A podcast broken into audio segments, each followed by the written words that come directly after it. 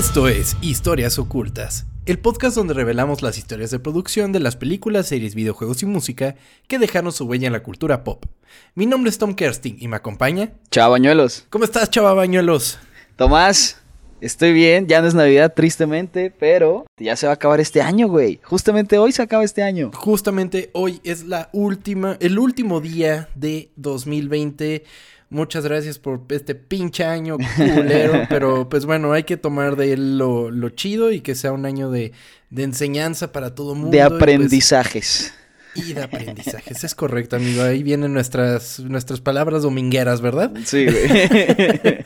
Pero pues, eh, pues 2020 nos dejó algo muy chido y fue tanto para nosotros como para los escuchas, fue este podcast. Simón, ¿eh? Entonces, de verdad que muchas gracias a todas las personas que han compartido y han escuchado constantemente el programa y pues bueno, lo hacemos con mucho gusto, ha sido muy divertido y pues a seguirle adelante, ¿no, amigo? Que a ver, este año sí estuvo muy de la verga y todo, pero yo creo que si no hubiera pasado lo que pasó, Ajá. tal vez esto no existiría. No sabemos. Es posible, es posible porque esto, o sea, la idea de hacer un podcast, pues la tenía desde hace mucho, Sí. mucho tiempo. Sí, no, sí, o tú sea, desde siempre no es el tienes. primero que hago. y, y, y fue un momento en el que dije, bueno, voy a aprovechar este todo este tiempo libre que tengo y voy a invertirlo a algo. Y que ha sido una cosa muy, muy divertida y muy interesante de hacer. Y que sobre todo la estamos disfrutando, amigo. Lo, La yo verdad, sí, disfruto mucho. platicar contigo durante hora, hora y media sobre pendejadas. Sí, ¿verdad? güey. Porque pues eso es lo que hacemos. Es- está, está chingón, está chingón. eh, eh, eh, se agradece que esto haya pasado. Tuvieron que Sí, pasar que sí. muchas cosas culeras, pero pues, hay que sacar las cosas buenas de lo malo, ¿no? Exactamente, amigo. Y pues vamos a por un año lleno de historias ocultas. Vámonos por otras. Ahora sí completo. Sí, güey. Y son 52 semanas, si no me ¡Oh, equivoco, el año. verga! Imagínense. 52 episodios más de ocultas si lo seguimos haciendo de manera ininterrumpida como hasta esperemos, ahora. esperemos. Esperemos sigamos así con esa pasión por lo que estamos haciendo porque pues esto es más una diversión que otra cosa, ¿verdad, amigo? Ni que fuera Estoy de acuerdo. Sí, no, sí, exactamente, güey. Por lo menos me divierto haciendo esto, güey, así que está chido. Pues, ¿qué te parece si empezamos con la historia de esta semana, amigo? Dale, échale, ¿qué será? La música es parte de la cultura de todas las generaciones, desde la era de las cavernas hasta la era del streaming. El humano ha encontrado en la creación de composiciones, por más complicadas o sencillas que sean, un medio para expresar sentimientos, deseos, fantasías, por solo mencionar algunos. Conforme las décadas pasaron, la música se diversificó en géneros y con esto la preferencia personal de cada uno por alguno en particular, desde música clásica hasta el pop, pasando por el rock, el country, el folk, el EDM, el K-pop y una infinidad de géneros. Hoy veremos qué es lo que une a Metallica con Bad Bunny, a Katy Perry con Slipknot, a Guns N' Roses con Taylor Swift. Esta es la historia oculta del sello del Parental Advisory. Ok.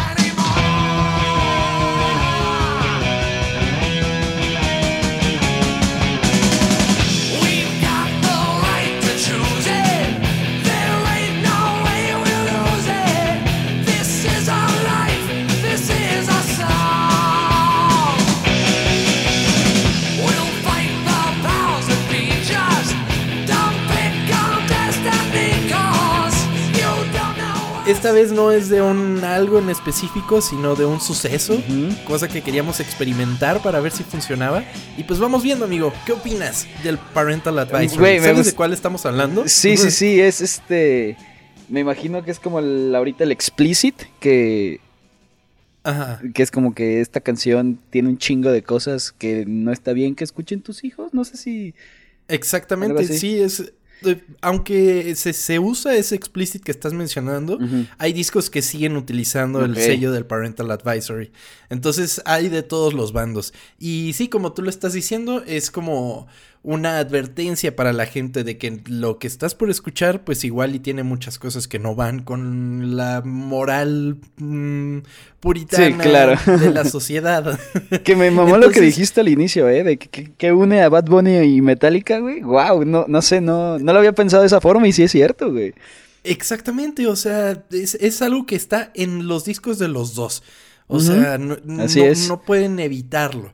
Y, y es algo que ha ido evolucionando a través de, la, de las décadas y se ha convertido en un elemento básico de la música popular. No tengo idea de cómo empezó esto. No sé, o sea, nada, güey.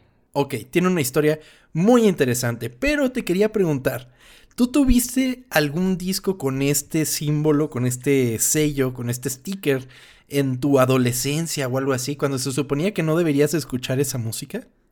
Es, no, me imagino que sí. No lo que tengo muy presente de este, de, de este sello es que en los cuartos de, de unos primos, o sea, lo pusieron como afuera en grandote, güey. Y era como para verse cool, güey, que es como que sí, Claro. rompo las reglas y así. A veces la música que escuchaba en inglés como que pues de chiquito no entendía muy bien lo que decían.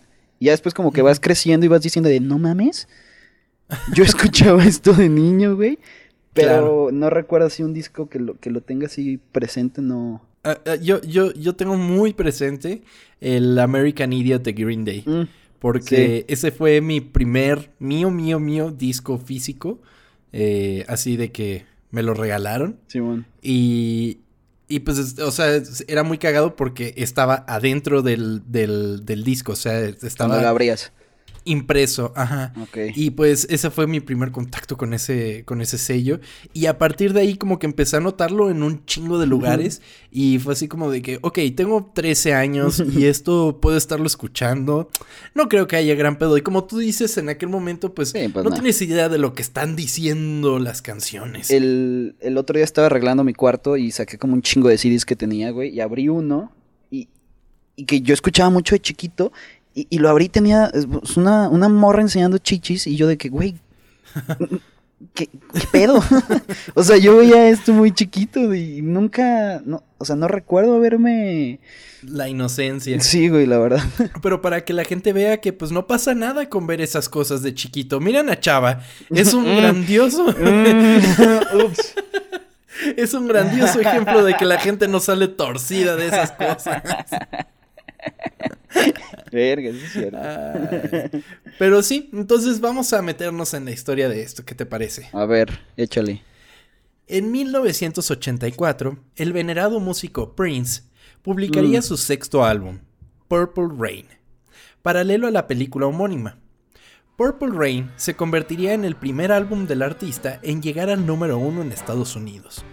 Entre la magnum opus de Prince podemos encontrar clásicos del rock como Purple Rain, Let's Go Crazy y When Doves Cry. Sin embargo, la quinta canción del álbum sería la que generaría uno de los más grandes dilemas que la industria musical enfrentaría, Darling Nikki.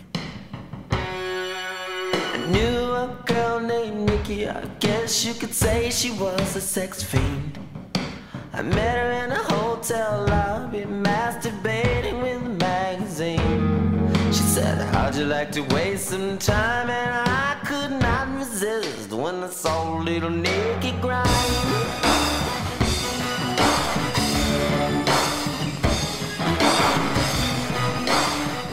Purple Rain es un puto discazo, me Sí. mama Purple Rain. Y yo es difícil hablar de Prince porque por mucho tiempo yo, yo te juro, por mucho tiempo no había escuchado a Prince, solo porque no estaba en servicios de streaming. Te juro que esa era la razón, porque pues pinche Prince era un mamón, güey, y decía, "No, no, yo pinche streaming no, que compren mis discos a la chingada." Y se murió y la familia dijo, ok, póngale dinero, vale verga". dinero, sí, claro. ¿Cuándo murió? ¿Como en el 2017? ¿2000? Ah, Sí, hace unos pocos años, sí, Sí, sí. no fue hace mucho. Sí, sí, sí. Sí, no fue hace mucho. O sea, sí había escuchado así. en- ¿Te acuerdas de Leyendas del Rock? Ah, en huevo, la claro. radio. Claro, claro. Ahí pues escuchabas algo de Prince, ¿no? Así Purple Rain y así, de que las bajabas en, en LimeWire. Uy, en- yo era más de Ares. Yo era más de Ares, lo siento. Es que ay, Ares en un momento como que ya se me hizo que ya era mucho porn. y, Yo, y, yo nunca y bajé. LimeWire se me hacía más limpio. Inclusive Emule, ¿te acuerdas del Emule? Mm, ¿cuál Que era era, como un... Era un burrito, güey. Como un peluche de un burrito. Estaba, estaba cagado. Era más parecido al LimeWire, pero... No, no, no. Pero sí, ok. Aquí Ya sé, güey, horrible, güey. ¿Qué de, qué de la verga hablar de Ares, güey? O sea, esto lo escucha alguien de 15 años y dice, ¿qué es esa madre, güey? Que bueno, no, no tanto, ¿eh? Porque ¿hace cuánto Ah. estuvo Spotify en- aquí? Ay, güey, hace menos de, menos de 10 años, güey. Ahí está, entonces... Sí. Es algo O sea, nuevo no esto. tanto. Sí hubo un momento en el que ya no era tan popular como bajar las canciones, pero sí, Sí. eh, fue importante la llegada de Spotify Sí, para todo güey. eso. Que pues para los menores de 15 Sí. años que nos están escuchando, Sí, güey. que no es- creo que sean muchos, pero Uno era la manera de escuchar música en aquel entonces, o sea, para nosotros, la gente que no compraba discos y así, no muchos al menos, era como baja, te metías, buscabas la canción y la bajabas. Sí. Y güey, ¿no te pasaba que a veces eran anuncios? Sí, güey. No, o ¿sabes qué? Ahorita que escucho canciones en Spotify, que, Ajá. que, que la escucho y se me hace raro que no tenga la marca de agua, güey. O así como de la radio de- y cosas así de así, que ¿no? estás escuchando los 40 principales. Se me hace bien raro no estar escuchando eso, güey. O, o- o en inglés también pasaba, ¿no? You're listening Sí. to the Miami FM 97. Simón, güey. Ay, qué cosas. güey. Ay, sí, pero, pero sí, en aquella época pues no había la regulación en cuanto a la música, al menos para nosotros. Sí. Y pues no es hasta que muere Prince que ya me puedo poner a escuchar el repertorio chingón de Prince y, y ya lo disfruto de un chingo. Y Purple Rain, pues pinche discazo. En Darling Nikki, conocemos la historia de Nikki en el lobby de un hotel, a la que Prince describe como un demonio del sexo, quien se masturbaría acompañada de una revista. Además de que cuenta con una producción asemejando a como si sonara en vivo y una grabación mediante la técnica del backmasking que levantó más de una ceja.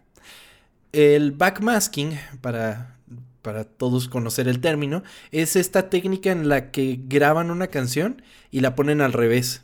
Entonces, si la escucharas al revés, tienen mensajes ocultos.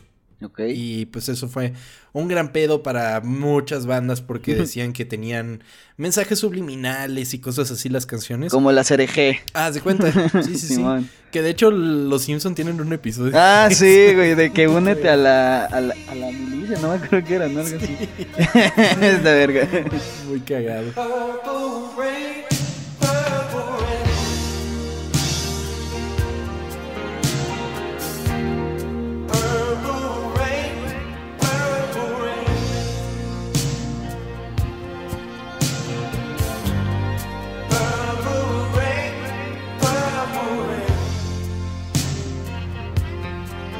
Purple Rain vendió más de 13 millones de copias alrededor del mundo, de las cuales una cayó en manos de la hija de 11 años de Mary Tipper Gore, esposa del entonces senador de Tennessee y futuro vicepresidente de Estados Unidos, Al Gore. Un día, Tipper Gore, después de haber regalado Purple Rain a su hija, escuchó atónita a esta cantar el verso que abre la canción mencionando la masturbación explícitamente. Tipper, asqueada por el suceso, puso manos a la obra y al notar que el problema de la incidencia en la música comercial estaba sobrepasando los límites de la América ultraconservadora, formó en abril de 1985 la Parents Music Resource Center, PMRC, la PMRC. Es la Karen por excelencia, Es que, definitivamente. a ver. ¿Cuántos años tenía la niña? 11. Verga, es que es algo que estamos viviendo ahorita todavía, güey. De repente ves a niñas que empiezan a cantar. Que a ver, no quiero sonar Si aquí no pro vida. Sí, güey. O sea, no quiero sonar aquí el pro vida y así, güey. Porque pues no. Pero verga, o sea, sí de repente ves como, como que empiezan a cantar algunas letras que dices. Tú no entiendes ni qué es eso, morra, ¿qué te pasa? Pero pues no, o sea, no. Ay, güey, ahí sí no sé. qué Vamos a ir eh, desmenuzando eso, amigo, conforme vayamos avanzando. Pero yo lo que tengo que decir, güey, es que esta mujer le compró a ella el disco de Sí, sí, sí, Prince. claro. Y ¿y ¿cuál es el pedo? ¿Cuál es el pedo que yo veo? Purple Rain es un disco de una película para adultos, de una película R, clasificación R en Estados Unidos. En el disco aparecen las letras de la canción. Y todos conocen a Prince por, pues, básicamente Por ser un sex Prince. symbol. Sí, claro. Exactamente, por, por el único y sencillo hecho de ser Prince. Y yo siento que tiene mucho más la culpa esta mujer que Prince. Ah, Sí, porque este güey canta a su... O sea, este güey sabemos que no le canta a niñas de esa edad, pero... ¿No? Sí, no es su culpa, sí, claro. O sea, no, no hay. O sea, no estaría bien callarlo. Por eso, No. ubicas, como, como a los de ahorita. O sea, no está bien callarlo, no es su culpa. Exactamente. Entonces, esta mujer se agarró de que, ah, Prince y él y está haciendo mal y la chingada y toda la música está siendo, ah, está siendo manipulada para que nuestras generaciones jóvenes se vuelvan malas y así, güey. Entonces, ah, pues bueno. Total que armó el, P- el... Es que no sé cómo le vamos a mencionar. PMRC. Vamos a decirle el PMRC. Ok. Uno de los primeros movimientos de la PMRC fue crear una lista de 15 canciones que consideraba reflejaba contenido poco apto para, los para las jóvenes generaciones. Esta lista sería llamada The Filthy 15, entre las que se encontraban, obviamente, Darling Nikki de Prince, que cabe aclarar, ni siquiera era un sencillo, era una canción adentro de un disco. Eh, Dress You Up de Madonna, Let Me Put My Love Into You de ACDC. Desde el nombre, ¿no? Sí. Eat Me Alive de Judas Priest y She Bob de Cindy Lauper. Por mencionar algunas.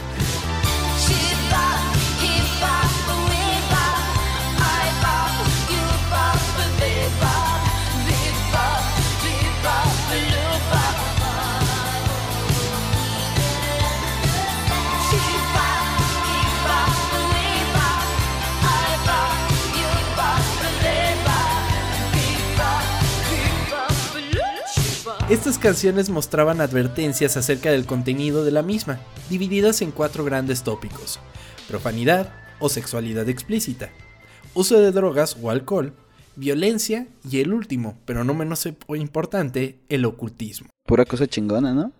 Se me antojó todo. Uno de los géneros que es prominente en la lista es el heavy metal.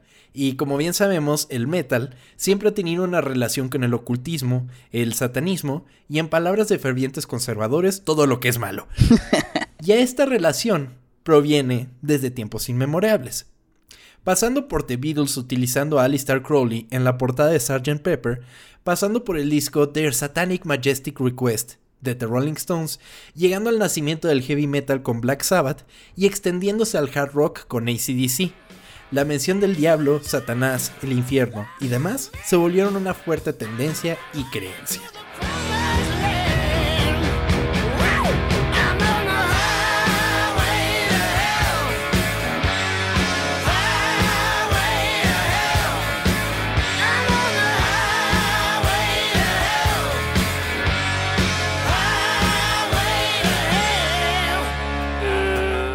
Ahorita que estás mencionando eso, hace tiempo aquí, somos de Guadalajara, México.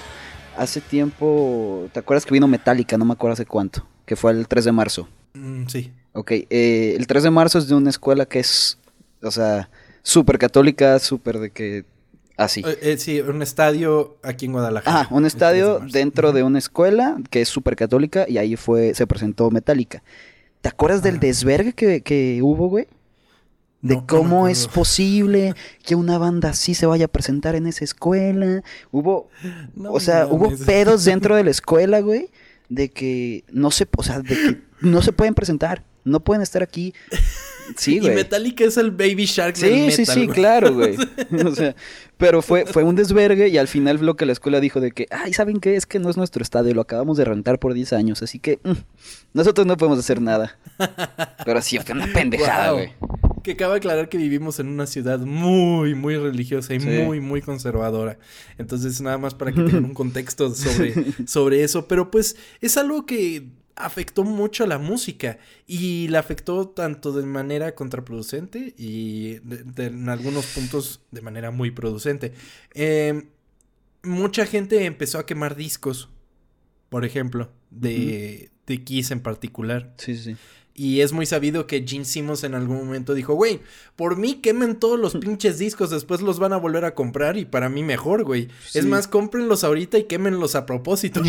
Pues sí. Madres, güey. A mí el dinero me sigue llegando, güey. Pues sí, güey. Eh, porque además Kiss, güey, era de las más afectadas en aquella época porque Kiss, o sea, decían que era un acrónimo de Nights in Satan Service. Ok. En- Entonces era como de, ah, no mames, quise súper satánico. Y luego salían estos güey. "Ah, bueno, ya sé, güey. de que- Y es como, güey. ¿Qué pendejada, güey. También qué horrible. O sea, a mí no me pasó, pero qué feo que, te- que no te dejen escuchar lo que te gusta, ¿no? Nada más porque, ay, es el demonio. Ay, verga, güey, déjame escuchar lo que yo quiera. Y eso, y eso se extiende como a muchas cosas. O sea, somos sí. una generación que le prohibieron jugar Pokémon y ver Pokémon. No fue mi caso, pero sé de muchos que era como de, güey, pues es que dicen que es del diablo. Sí, sí. Y que Pikachu es demonio, adorar al demonio y...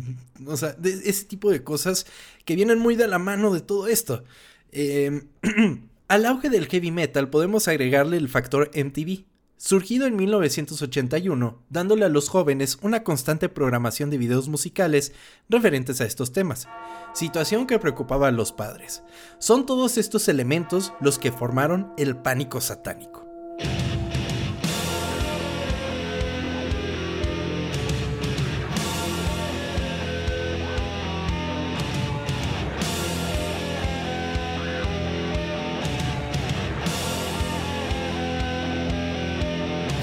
El pánico satánico fue un movimiento y tendencia conservadora y religiosa que buscaba determinar todos los elementos socioculturales que hacían referencia al ocultismo y al satanismo, aunque estos elementos no tuvieran relación alguna con el mismo.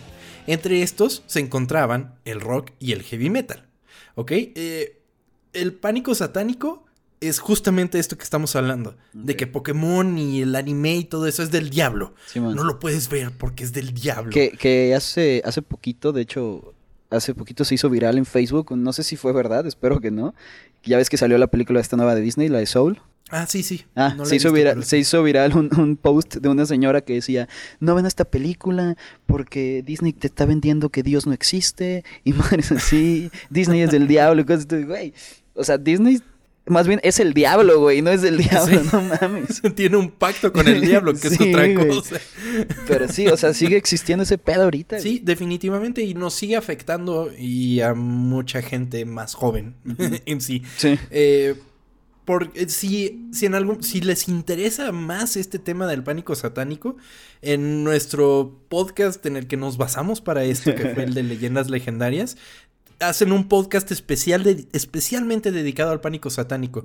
Y cuentan cómo se originó y todo el pedo. Está súper chido y sirve como así una referencia extra a todo lo que platicaremos Te- y estamos platicando. En este ¿Tienes como lo que se te hace más pendejo que te prohibieron? O más bien que prohibieron un amigo. Ah, lo más pendejo, a un amigo Sí. le prohibieron jugar Yu-Gi-Oh, güey. Y me regaló todo su deck original. No mames, güey. Verga. qué, qué chingón. O sea, qué chingón y qué culero, güey. Pobre cabrón, yo, las cartas este, mojadas de sus lágrimas y tú recibiéndolas con una sonrisa seguramente, güey. Sí, güey, porque además pues eran caros los decks de Yu-Gi-Oh. Sí, entonces era como, como de, ah, sí, pues mis papás no me dejan, ¿los quieres? Sí, dámelos. Entonces tenía el deck de Seto Kaiba pirata. Entonces estaba, estaba muy chido, sí. Wow.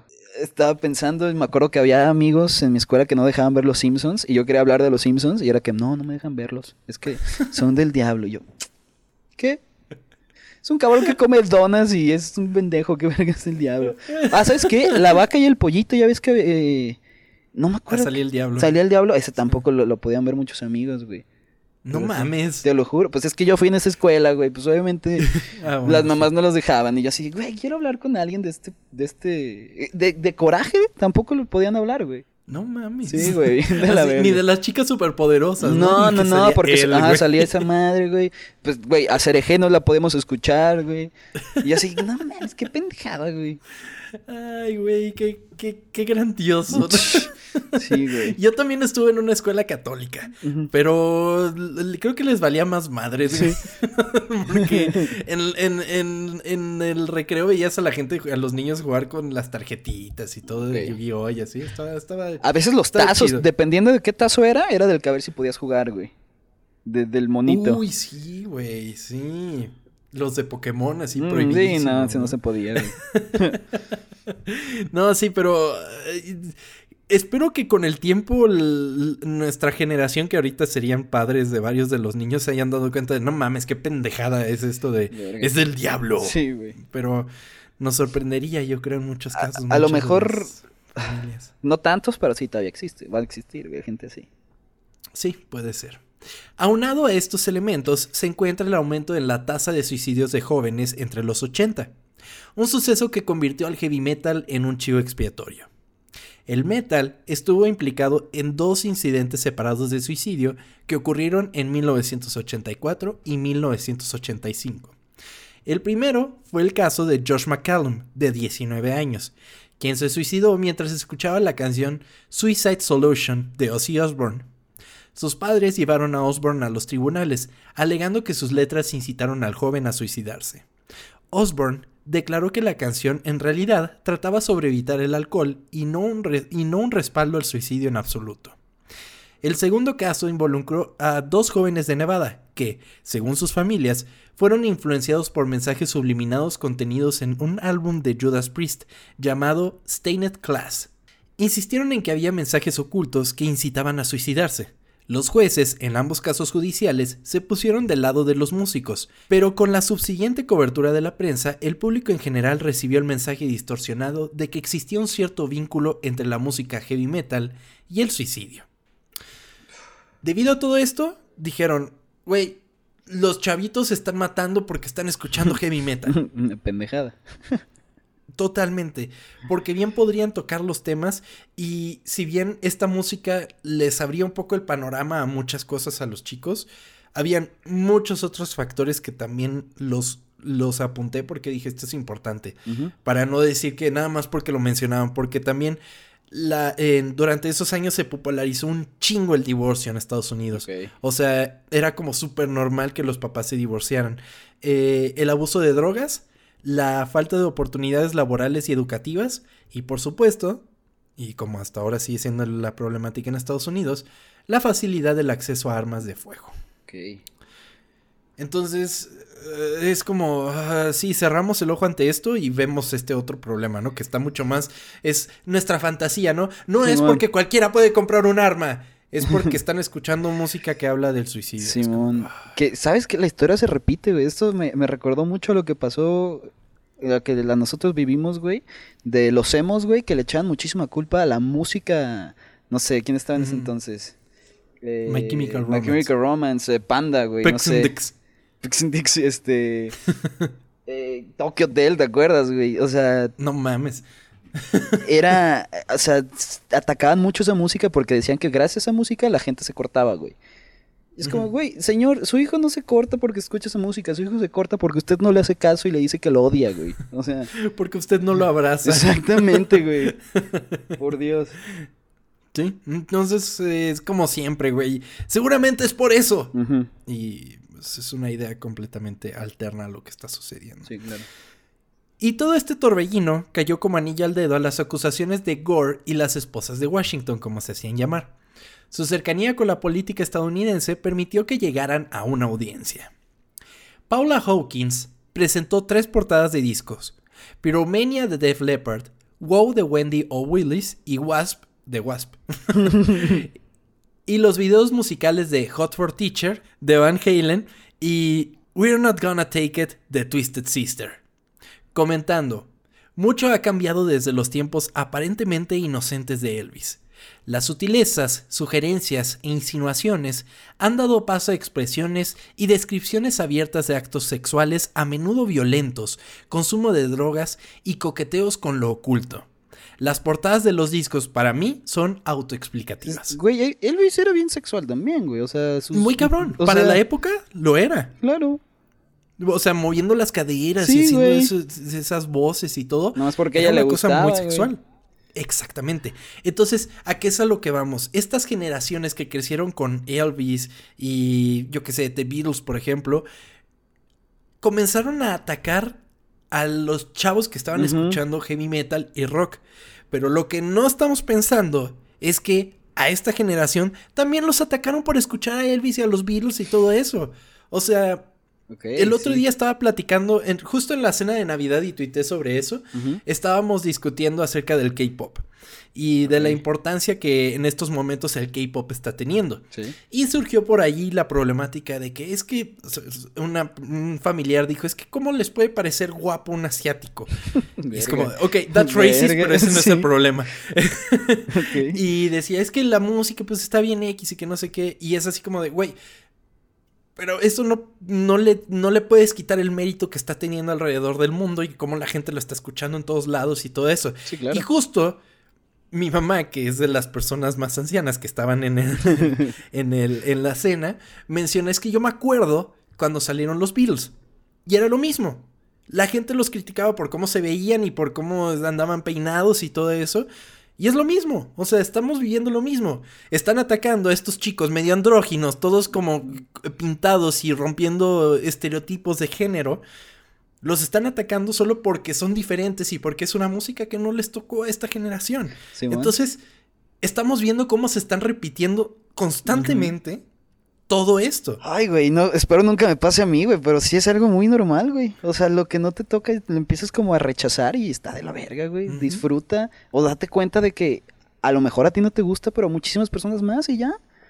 Exactamente, o sea, tú en tu pedo, güey. Simón. O sea, si no te gusta escuchar al, a BTS, arre, Está bien. pero hay gente que lo está disfrutando y sé que tiene cierta importancia. Pero pues, güey, yo Sí. estoy aquí feliz escuchen- escuchando The Eagles. Exacto, o sea, Scorpions. Es que criticándolo no vas a ganar nada, güey. Solamente que te enojes y ya, y todo el mundo te va a decir como, "Mm, mira, el viejito que está criticando esto que no entiende, güey. El Forever que Ah, sabe. sí, entonces eh, vivan y dejan vivir, básicamente. Exactamente. Susan Baker testificó que ciertamente hay muchas causas para estos males en nuestra sociedad, pero nuestro argumento es que los mensajes generalizados dirigidos a los niños que promueven y glorifican el suicidio, la violación, el sadomasoquismo, etc., debe contarse entre los factores. Tipper Gore pidió a las compañías discográficas que colocaran voluntariamente una etiqueta de advertencia en los productos musicales inapropiados para los niños más pequeños debido a letras explícitas sexuales o violentas. La vicepresidenta nacional de actividad legislativa de la PTA, Millie Waterman, relató el papel de la PTA en el debate y propuso imprimir el símbolo R en la portada de las grabaciones que contienen lenguaje sexual explícito, violencia, blasfemias, ocultismo y glorificación de las drogas y el alcohol, y proporcionar letras para álbumes etiquetados con R. ¿Ok? Ok. R es como de restricted. Simón. Inclusive las películas para adultos en Estados Unidos son clasificación R, que es el... O sea, es la clasificación... Era lo que estaban buscando, que hubiera un sistema de clasificación de la música Ok. pero era muy complicado. Entonces dijeron, ¿sabes qué? Nada más con que hagamos un registro de cuáles son las can- la- los álbumes que pues no tienen cosas que ayuden a los niños, pues vamos a O sea, lo que ellos querían hacer es que un niño no pudiera comprar un disco R, pues. Exactamente, y también avisar a los padres. Ok. Como de, güey, este no, no, no está chido. Ok. Y a los vendedores de que, güey, este no se lo vendas a un niño. O Ok, sea, ok. Era básicamente algo, algo así. Y pues yo lo único que me, que me brinca, güey, es que nosotros tendríamos una enorme R, güey, porque pues sí es del ocultismo y Ay, no. las historias... Güey, Yo soy el que hace esos chistes. ¿Qué te pasó, güey? ¿Qué hiciste? Te tardaste, güey. ¿Qué quieres que yo? Te lo estabas relamiendo mucho tiempo, ¿qué? De que... mm, Sí, desde que lo escribí dije, "Mm, oculto. qué pendejo. Pero sí, al menos nuestro podcast tiene etiqueta de explicit. Entonces, pueden estar tranquilos. Se dicen muchas Que groserías. sus niños no van a escuchar las degeneradeces de, de chava. No van a escuchar mis groserías, una disculpa.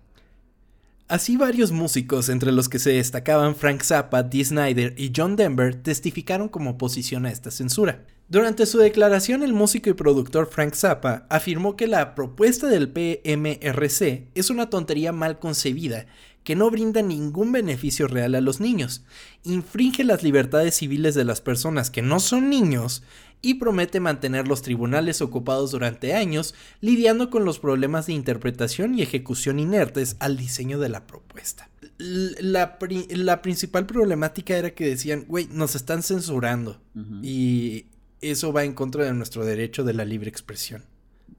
No me parece tan malo que digan, hey, en, esta, en este disco hay groserías y se habla de drogas. O sea, no me parece malo. Pero ya tratar de, de hacer que. O sea, tratar de, de evitar que exista algo así, pues sí está el problema que veo. El músico de folk rock John Denver se refirió a las etiquetas propuestas como censura y afirmó que se oponía firmemente a la censura de cualquier tipo en nuestra sociedad o en cualquier otra del mundo, y que, en su experiencia, los censores a menudo malinterpretan la música, como fue el caso de su canción Rocky Mountain High. Además, comparó las propuestas del PMRC con la quema de libros nazi y expresó su creencia de que la censura es, en última instancia, contraproducente. Lo que se niega se convierte en lo más deseado Sí. y lo que está oculto se convierte en lo más interesante. En consecuencia, se gasta una gran cantidad de tiempo y energía tratando de conseguir lo que se le está ocultando. Y es que es verdad, güey. Definitivamente, cuando algo es prohibido es como... de, Exactamente. Ay, se me antoja.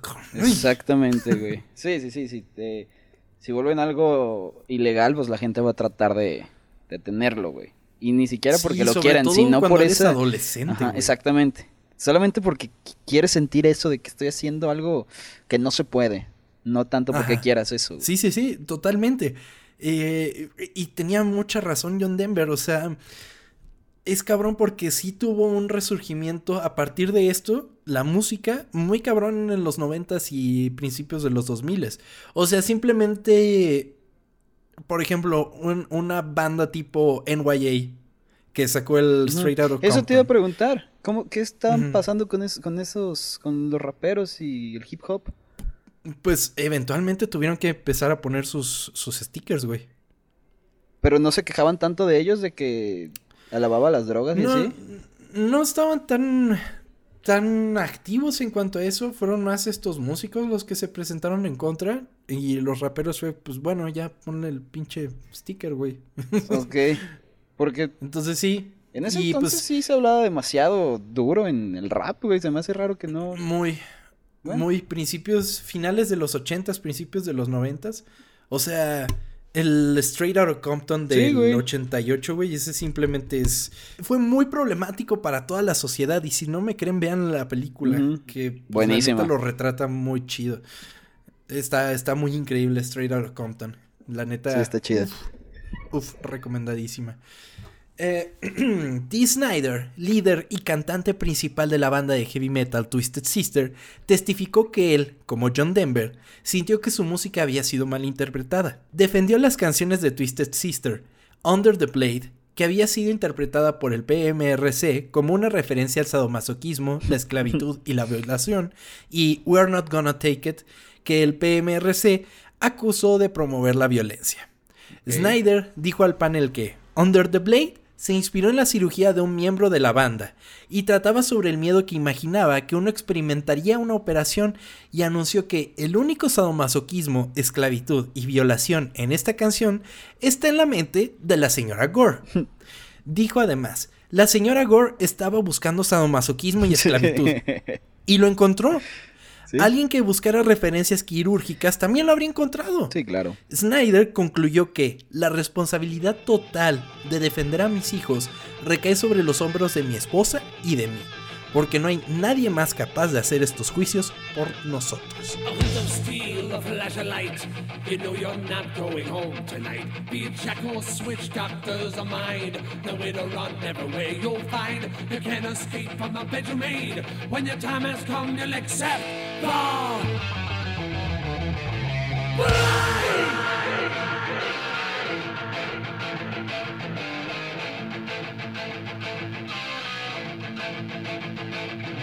Y, eso pasa en muchas cosas. Claro, una, una interpreta como, pues como puede, ¿no? Y si tú vas buscando con la mentalidad de puta, esto es del sadomasoquismo y todo eso, yo creo que hasta el Baby Shark le encuentras Sí, claro. así, güey. O sea, Exactamente. Si te empieza a malpensar todo y cosas así, güey, en todo lo ¿y encuentras. qué- ¿Y quién es entonces el problema? Pues mira, tú como padre de familia, tú puedes poner restricciones a tus hijos. No le puedes poner Sí. restricciones a alguien fuera de eso. O sea que, Exactamente.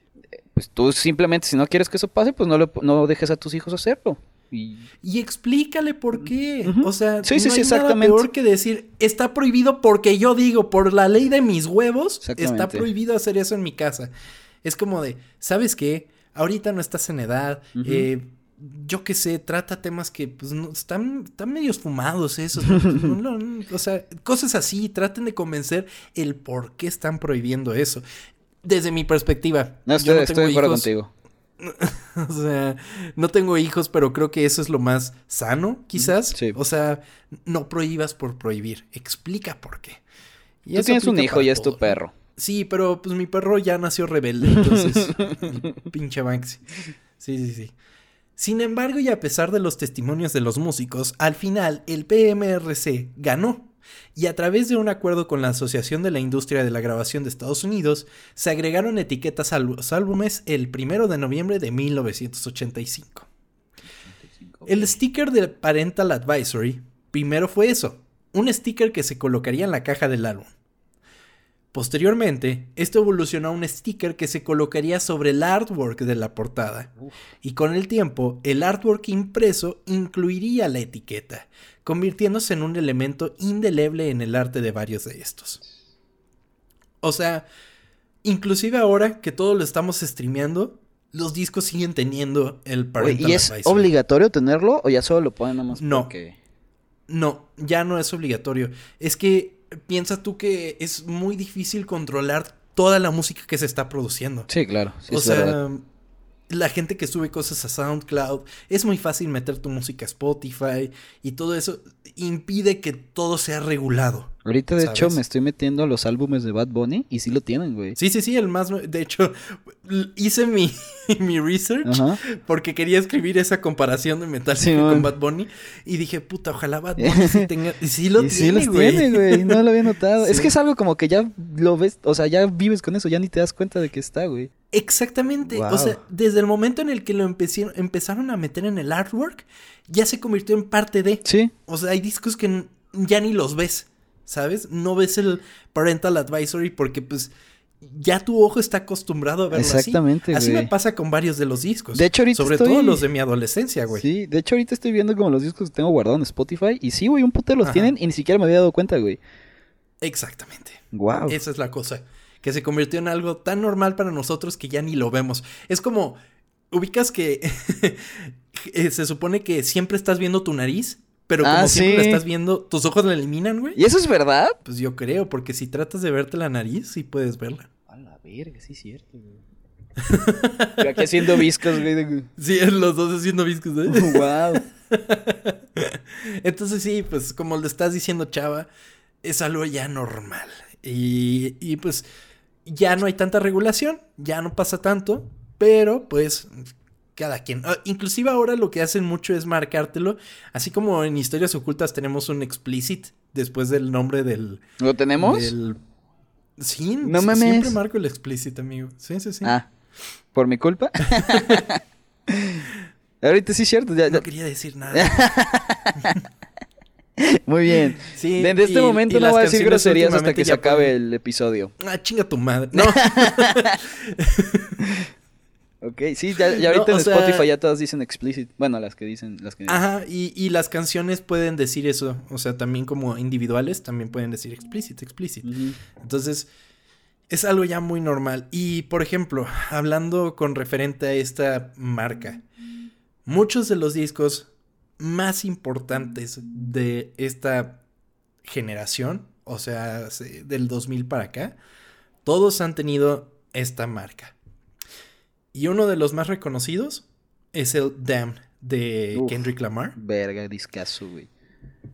Un discazo que tiene esta marca y que fue ganador de un Sí. premio Pulitzer. O sea, ya vale verga. O sea, exactamente. Crecimos a partir de eso y quiero pensar que hoy en día ya es algo normal. Está ahí y sabemos que existe. Y yo creo que ahí ha de haber artistas que es como de, ay, pero sí póngale el sticker, debe estar bien chido. Sí, yo creo que sí, güey. Sí debes, a solo que te arruine algo de tu, de tu portada, pero si no, yo creo que sí es como que, ay, pónselo. Sí, tú pónselo. ¿Qué le va a hacer? Es un pinche cosito ahí.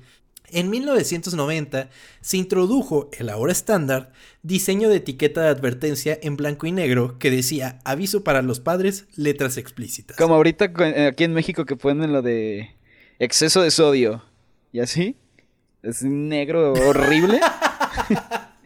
Güey, yo pensando en la canción de Ana Paola, No. dije, no mames, que eso. ¿Cuál canción de Ana Paola, güey? Hay una que se llama Sodio, Ah, qué pendeja. No, güey. exceso de sodio. Güey, pero además me lo imagino perfecto la portada del sencillo, güey. Y que le pusiera el parental advisory, pero que decía ¿Qué, qué? Que a ver, ahorita, ahorita que dijiste Ana Paola me recordó el último disco de, de esta Ariana Grande que, güey, todo el disco es de sexo. ¿Trae eso? Ariana Grande. Y... No, no lo trae. Al momento. Ya sé, güey. No, no lo trae. Ah, Pero pues, ese lo podría traer, pues, digamos. sí, pero seguramente las canciones tienen un explícito. Sí, de así. hecho, de ¿Sí todas lo las- tiene? Sí, casi todas. Ah, pero pues sí. está. Entonces, sí, eh, ya es algo con lo que vivimos. De hecho, no sé si en algún momento fuera a surgir como un Spotify Kids o algo así, Hmm. igual y te prohíbe ver esas canciones, ¿no? Uy. ¿Quién sabe si existan? Porque pues existe el Netflix Kids y el, El YouTube, YouTube, Kids. sí. Lo- bueno, no sé, güey. A lo mejor. Estaría cagado. Y si no, Spotify, háblanos. Eh, entonces, este, este sticker se debía colocar en la sección inferior derecha de los discos. El primer álbum en llevar el sello Parental Advisory de blanco y negro fue el lanzamiento de 1990 de Band in the USA por el grupo de rap Two Life Crew. Sí los ubico, sí los ubico, güey. Y con toda la razón se merece ponerle esa madre, güey. Son los de. Sí están muy explícitos, Son los de. We Want Some Pussy, ¿no? ¿Son esos güeyes? según yo sí son esos, La ¿no? verdad. Y la Mi- tienen una que se llama Miso Horny, según yo. A lo mejor estoy diciendo pendejadas, pero según yo sí son esos güeyes. Amigo, si no, vas a, Ya vas a ser un, un- vas a ser muy Ya racista. sé, güey. No, pero sí, es Two Life Crew, ¿no? Sí, Sí, son Life ellos, Crew. son ellos a huevo. Ok, perfecto, ok, no hay problema entonces. Sin embargo, la historia de la etiqueta no terminaría ahí. Para los 90, cuando la popularización del sticker se veía en casi todos los discos, el mayor vendedor discográfico en Estados Unidos era... El mayor, o sea, tienda. Ajá, Los 90 tienda. Verga, no sé, güey. Walmart. Ah, verga. Eh, Iba a decir sí, mix up por alguna razón todo pendejo, güey. De que No, pero Walmart, güey. Wow. Walmart es el mayor vendedor de un chingo de cosas, de discos, de videojuegos y seguramente también de películas. Eh, Wow. Porque pues es lo que más hay y pues era el pedo de que pues es una tienda familiar de alguna manera. Sí. Y pues ellos se encontraron en una problemática de qué hacer con los discos marcados con este sticker. Rápidamente, las disqueras pusieron manos a la obra y comenzaron a producir discos censurados específicamente para su venta en Walmart, Mm, silenciando versos de canciones, cambiando el arte de las portadas e inclusive retirando canciones completas de los discos. Solo para que estos se pudieran cumplir con los estándares morales y evitar así el sticker y poder ser vendidos en Walmart. Entonces existía la versión explícita y la versión clean de los discos. Ok, que está a veces de la verga. Eso todavía pasa en, en la radio, güey. De repente sale una canción No que mames. te mama. Sí, Y está toda censurada, güey. Sí, güey. ¿Qué pedo? O se escucha como 40, Sí. así como tratando de taparlo. ¿Qué? Pinche canción culera. Y aparte de que tratan de poner algo, no sé, güey, de Nicki Minaj, güey. Imagínate escuchar una de Nicki Minaj sin groserías. O sea, toda la canción es como. pip, pip, pip. No La, mames. la que me sorprendió cuando estaba. Creo que es Disney Radio. O no, no sé si todavía esté. eh, estaba de moda la de. eh, la de Wolfine, ¿cómo se llamaba? La de. Ah, la de una botella. ¿Mujer tan Ah, bella? eh, La, sí, mujer tan bella. Y. Güey, no decía nada. Sí. Sí, güey. No decía nada, güey. O sea, mujer tan bella. es como de, güey, ¿por qué no dice? Sí, en la botella. Mejor ni siquiera la pongas, güey. Qué pedo. Exactamente, pues qué, qué pinche necesidad. Entonces se producían estas canciones para Walmart, güey, y estos, estos discos en general. Y pues no podía dejarse las disqueras de no vender esos discos, güey. Sí, Eran un chingo de discos. Entonces tenían que generar estas versiones Que pues igual a los artistas no los tenía contentos, pero es como de, güey, vas a estar vendiendo, vale ver. Sí, exactamente. Desde su introducción, la eficacia de la etiqueta Parental Advisory se ha cuestionado con frecuencia. John Witherbone de MTV News sugirió que los artistas se beneficiaron de la etiqueta y señaló que los clientes más jóvenes interesados en conte- contenido explícito podían encontrarlo más fácilmente con una etiqueta adjunta.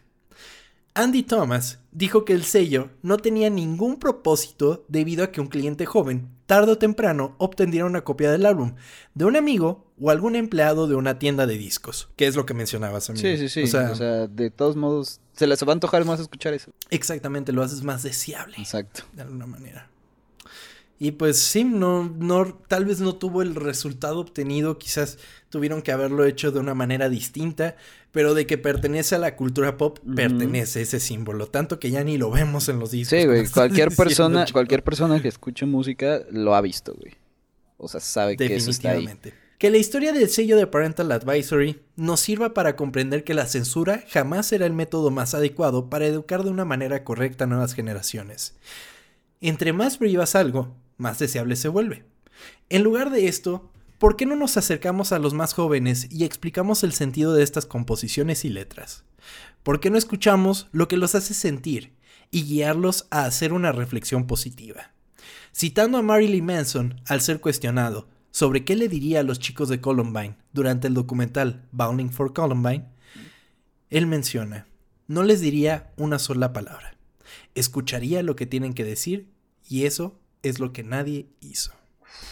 Esta fue la historia oculta de El sello del Parental Advisory.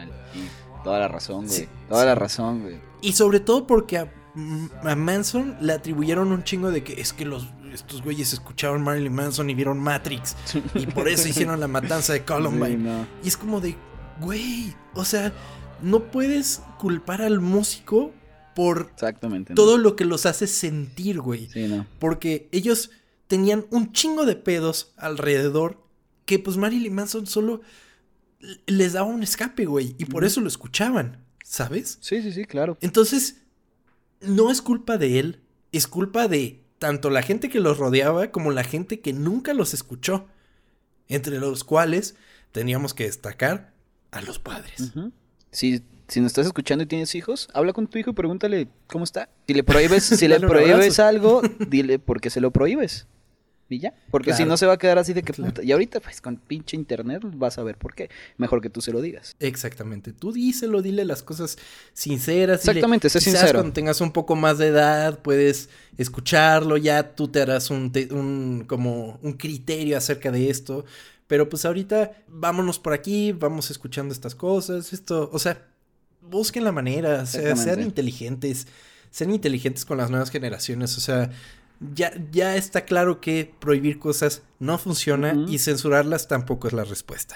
Porque pues si las censuras, se las estás chingando a otra gente que pues sí las puede escuchar y las puede disfrutar y todo eso. Entonces, esa no es la solución, chicos. Esa no es la solución. Cada quien encárguese de los suyos y van a ver que todo va a estar excelente. ¿Verdad, amigo?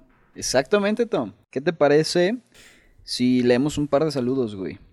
Sí, porque tenemos un chingo porque abrimos sí. petición en redes sociales y pues afortunadamente respondieron mucha gente Muchas y gracias. queríamos hacer algo especial para eh, contestar preguntas, peticiones. Muchos vi que nos pusieron como, eh, como deseos para el siguiente año, lo cual está muy chingón. Muchas gracias a toda la gente que nos está escuchando, suscribiéndose y siguiendo en redes sociales, arroba ocultas en todos lados, ocultas con doble porque somos muy cool en este podcast. Y pues, gracias por participar también en las dinámicas. De verdad, estamos creciendo y lo estamos disfrutando un chingo, como lo mencionábamos hace rato. Cuéntame, chava, ¿qué están diciendo nuestros amigos en redes sociales? Mira, nos pregunta Emiliano Gómez, güey. ¿Cuál ha sido el ocultas más difícil en grabar o el más complicado? El más difícil en grabar. ¿En grabar? Es que en grabar no, no nos toma tanto trabajo. Bueno, para O ti, sea, para la investigación, yo creo que, a ver, esa pregunta. Sí, la, la investigación, hay episodios en particular que sí se me han complicado, pero por cuestiones, o sea, de que es difícil encontrar como un tema que esté interesante relacionado con eso. Por ejemplo, uno de los difíciles que, que tuve que escribir fue el de, el de Coraline. Porque no fue una producción accidentada. Entonces era como de puta, ¿qué cuento? Porque el chiste de, de escribir el guion es encontrar esos puntos interesantes que le van a llamar la atención a la gente. Claro. Como de, ah, esto pasó y estuvo cagado y podemos hablar de eso. Pero en una película como Coraline que se desarrolló sin mucho problema, pues tuve que encontrar como otras partes. O sea, eh, porque si recuerdan en el de Coraline hablé mucho de cómo surge Laika y toda la problemática que Sí, hubo bueno. detrás de Laika. Porque la producción de Coraline no fue complicada. Entonces, básicamente es eh, e- ese fue de los más complicados. Sin embargo, ha sido de los que más nos han gustado a nosotros y también al público. Pues ya te adelantaste una pregunta, pero bueno. Este. Ok, perdón. Porque Amicor nos preguntó cuál ha sido su episodio favorito de este año. Ya le contestaste Ah. tú, yo creo Coraline. Yo creo, Sí, güey. Pero sí, sí, sí, tú. ¿Qué podrías? Es que a ver. No sé, me, me estaba gustando mucho Alf hasta en el momento en que tú me arruinaste todo diciendo que el cabrón Ajá. odiaba estar ahí. Ajá. Eh, el primero, el, el de tiburón también lo disfruté mucho porque fue raro para mí estar hablando de esta forma. Y porque así inició todo. Yo creo que es. Ah. Sí. A mí, a mí me gustó mucho el, el que grabamos con Champ. Ah, estuvo- también, también. Muy divertido. En ese me divertí un chingo. Y el que siempre volteo a ver con mucho cariño es el de Fleetwood Mac. El de Ah, güey, sí, cierto, porque después de eso fue. Fue lo del cholo. Simón, güey. Es verdad, eso también me gustó. Eso estuvo muy chido. Los de porque- música me gustan, es verdad. Porque lo grabamos y así a la semana pasó lo del cholo y Sí, así como de, güey, ¿qué está pasando? Pero sí, estuvo, estuvo muy chido ese. Pepe Mercado nos pregunta: ¿Cuáles son sus películas favoritas, aunque sean gustos culposos? Ah, ¿Quieres empezar tú? Ok, para mí yo creo que, o sea, voy a decir dos porque la primera van a decir, nah, memes, pero para mí Shrek, yo sé, yo sé que se hizo un meme, pero Shrek, neta, para mí es de las películas que más disfruto ver, la uno. O sea, me fascina, la he visto muchísimas veces y, y me encanta, güey. Y yo puedo pues constatar meme, que te güey. gustaba antes de que fuera meme. Güey, es que no quiero sonar como hipster de que ay, a mí me gusta. Pues no, güey, simplemente no, pero la disfruto demasiado y ahorita pues ya se hizo meme y, a veces cansan esos memes, pero pues está bien, no hay pedo. ¿Y la otra? La otra, El Origen me gusta muchísimo, güey. Es una película que puedo ver muchas veces. El origen. No mames, Inception. ¿Sí? No mames. Ok. ¿No te ok. gusta? No, sí me gusta, solo que nunca... ah, digamos que de Nolan es de las que más me gustan. Ok.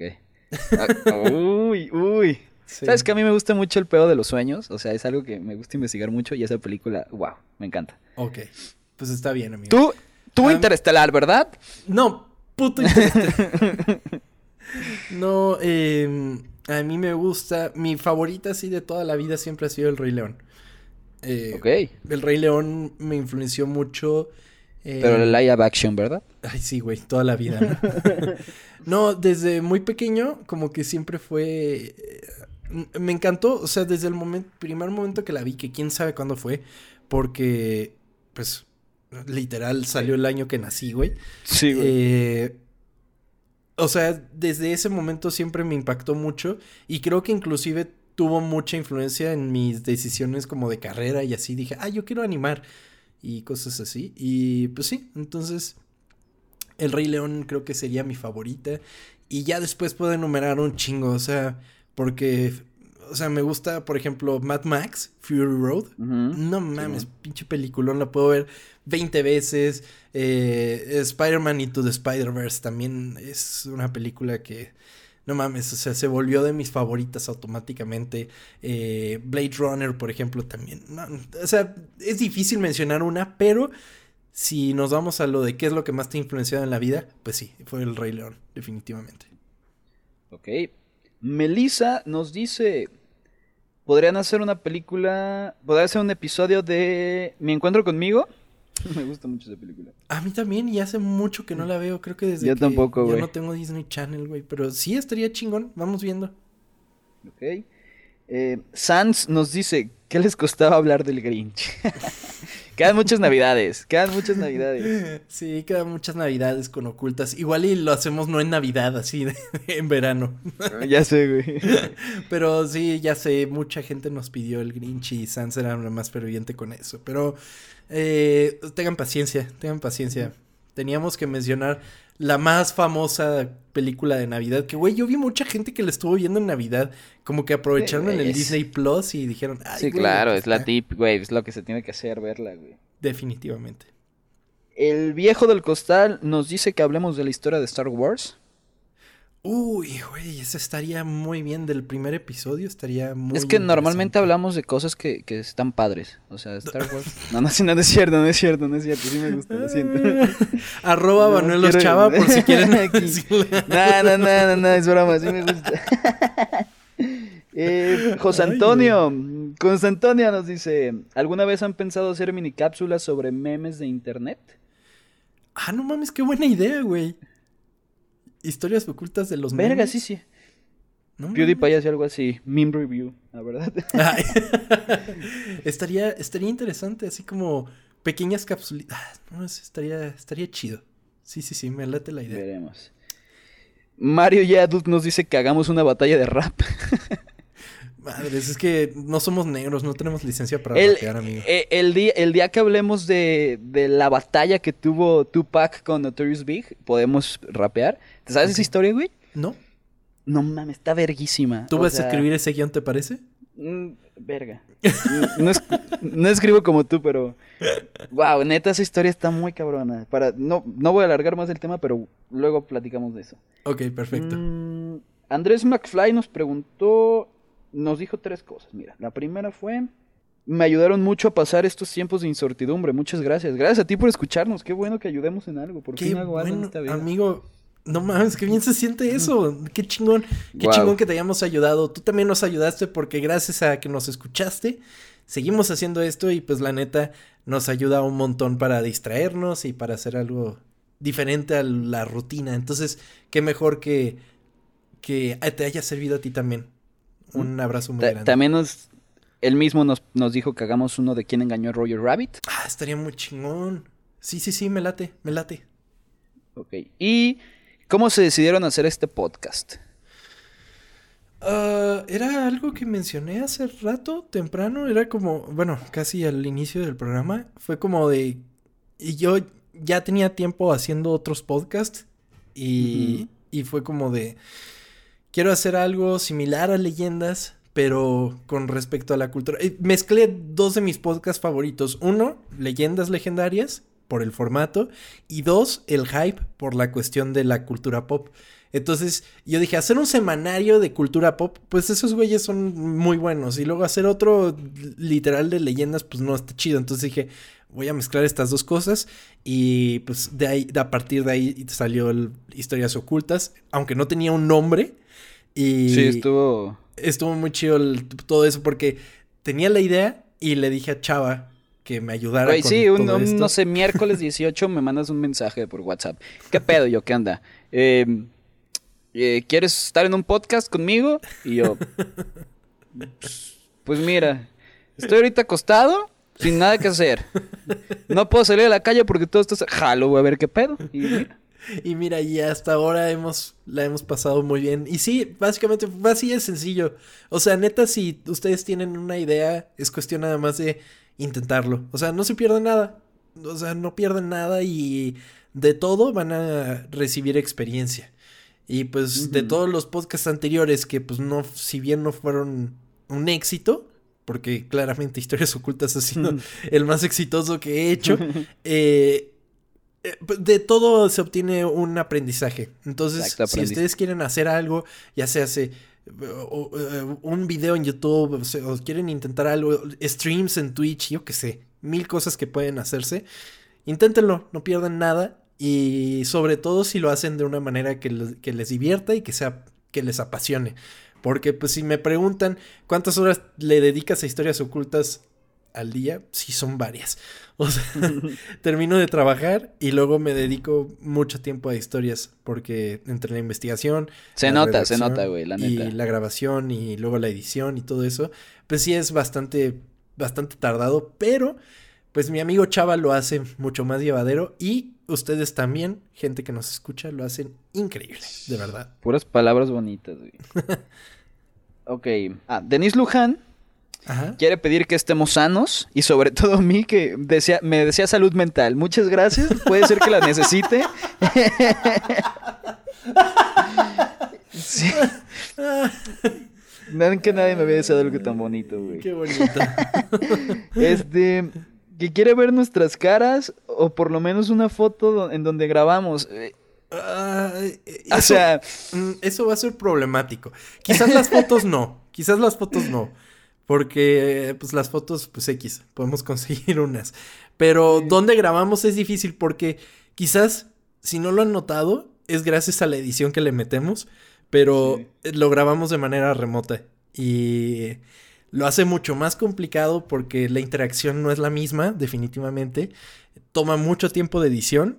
Y pero pues qué chingón que piensen que estamos juntos, amigo. Pero pues. sí, A que- ver si el próximo año ya empezamos a grabar juntos, estaría bien, ¿no? Sí, ese vamos a ponernoslo de propósito. Porque todavía, o sea, por las cosas todavía no están como para estarnos juntando todas las semanas y así. Entonces, eh, vamos dándole chance a que pase el año. Vamos viendo cómo Y a ver, evolucionan vemos qué las pedo. cosas. Y ahí ya vemos de, de grabar los dos en la ocasión. Y Sí. tú tienes una historia de, de dónde es grabas, que ¿verdad, amigo? Me, me da una pena platicarte esto, Denise. Si vieras dónde estoy grabando en este momento, es... No tengo tripié. O sea, ¿cómo se le dice esto del... Sí, una base de micrófono. Una base de micrófono. Así que tengo una bota, una bota de cuero, eh, como mi base. Y meto el micrófono donde va el pie y tengo un calcetín tapando el micrófono para que... Por ciertas cosas de audio. Ajá. Y. O sea, estoy sentado en una silla que está todo horrible y hace ruido. Mira, voy a hacer el ruido ahorita. Ese ruido, ese ruido es súper normal que lo haga. No me tengo que estar moviendo para que no lo haga. O sea que. eh, No es un buen. No es un lugar bonito. Definitivamente sí, ¿no? Y yo también grabo en mi escritorio con un micrófono nada más. Y pues con, con el guion ad- adelante. Nada, nada muy eh, glamuroso. Pero pues esperemos con el tiempo podamos evolucionar a Sí. algo un poco más así. En año, También- en año nuevo borracho voy a subir una foto de cómo estoy grabando para que lo veas. Excelente, me parece muy bien. Y también, ¿qué les iba a decir? Pues también estaba el proyecto de hacerlo en video. Por ahora no se ha podido, sobre todo por la cuestión de que estamos así separados y pues en Zoom. La verdad, a mí en Zoom no me laten como los videos en vivo porque es como de, güey, nada más le estás viendo la jeta. ¿sabes? Exactamente. Y Sí. si lo hiciéramos en video, quisiera que se hiciera bien.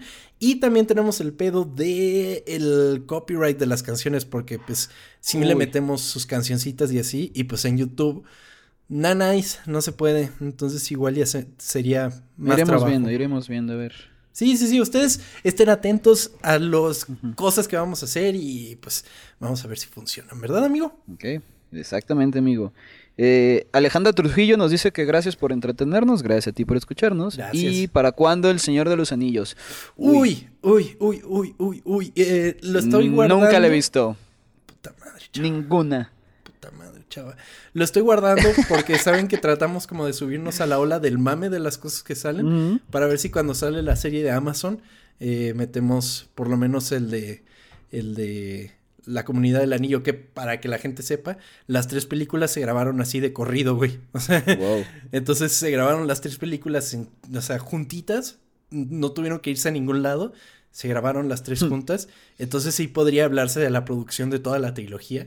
Pero pues vamos viendo, vamos viendo cuándo sale esa pinche serie y a ver cuándo podemos meter ese episodio. Pero sí, sí está en la lista. Muchas gracias, Ale. Ok.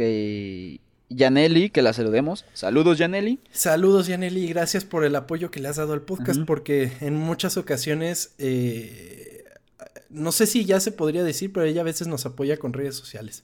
Entonces, muchas gracias, Jan, por todo el apoyo, amiga. Un abrazo. Muy bien. Gerardo Gómez, desde El Salvador. Ah, mira, como yo, güey. No manches, qué idiota. Este, que deberíamos hablar de los padrinos mágicos. Eso estaría bien, verga. Me mamaban esas cosas. A mí también, sí, sí, sí, me late. Pepe Mercado nos vuelve a decir que estuvo desayunando, escuchándonos en, en Navidad. Muchas gracias. Qué chingón, qué chingón. Y nos desean un feliz año nuevo. Feliz año nuevo a todos. Tom, feliz año nuevo a ti. Chava, Feliz feliz, año año, nuevo. nuevo. amigo. Feliz año nuevo. Eh, último podcast de 2020 y pues a empezar con todo el 2021, que sea un año lleno de muchas cosas interesantes, de muchos proyectos de éxito para todos los que nos están escuchando y pues a seguirle chingando, amigo. No hay de otra. Así es. Pues muchas gracias por escucharnos esta semana y nos escuchamos el año que viene aquí en Historias Ocultas. Chava, muchas gracias por Tom. escuchar. Gracias por platicarme. Feliz año nuevo a todos. Feliz año nuevo, pásensela muy bien, pónganse repedísimos y Ay, sí, pues ganas de embriagar. vámonos amigo, vámonos de aquí como se debe. Suerte a todos, bye bye.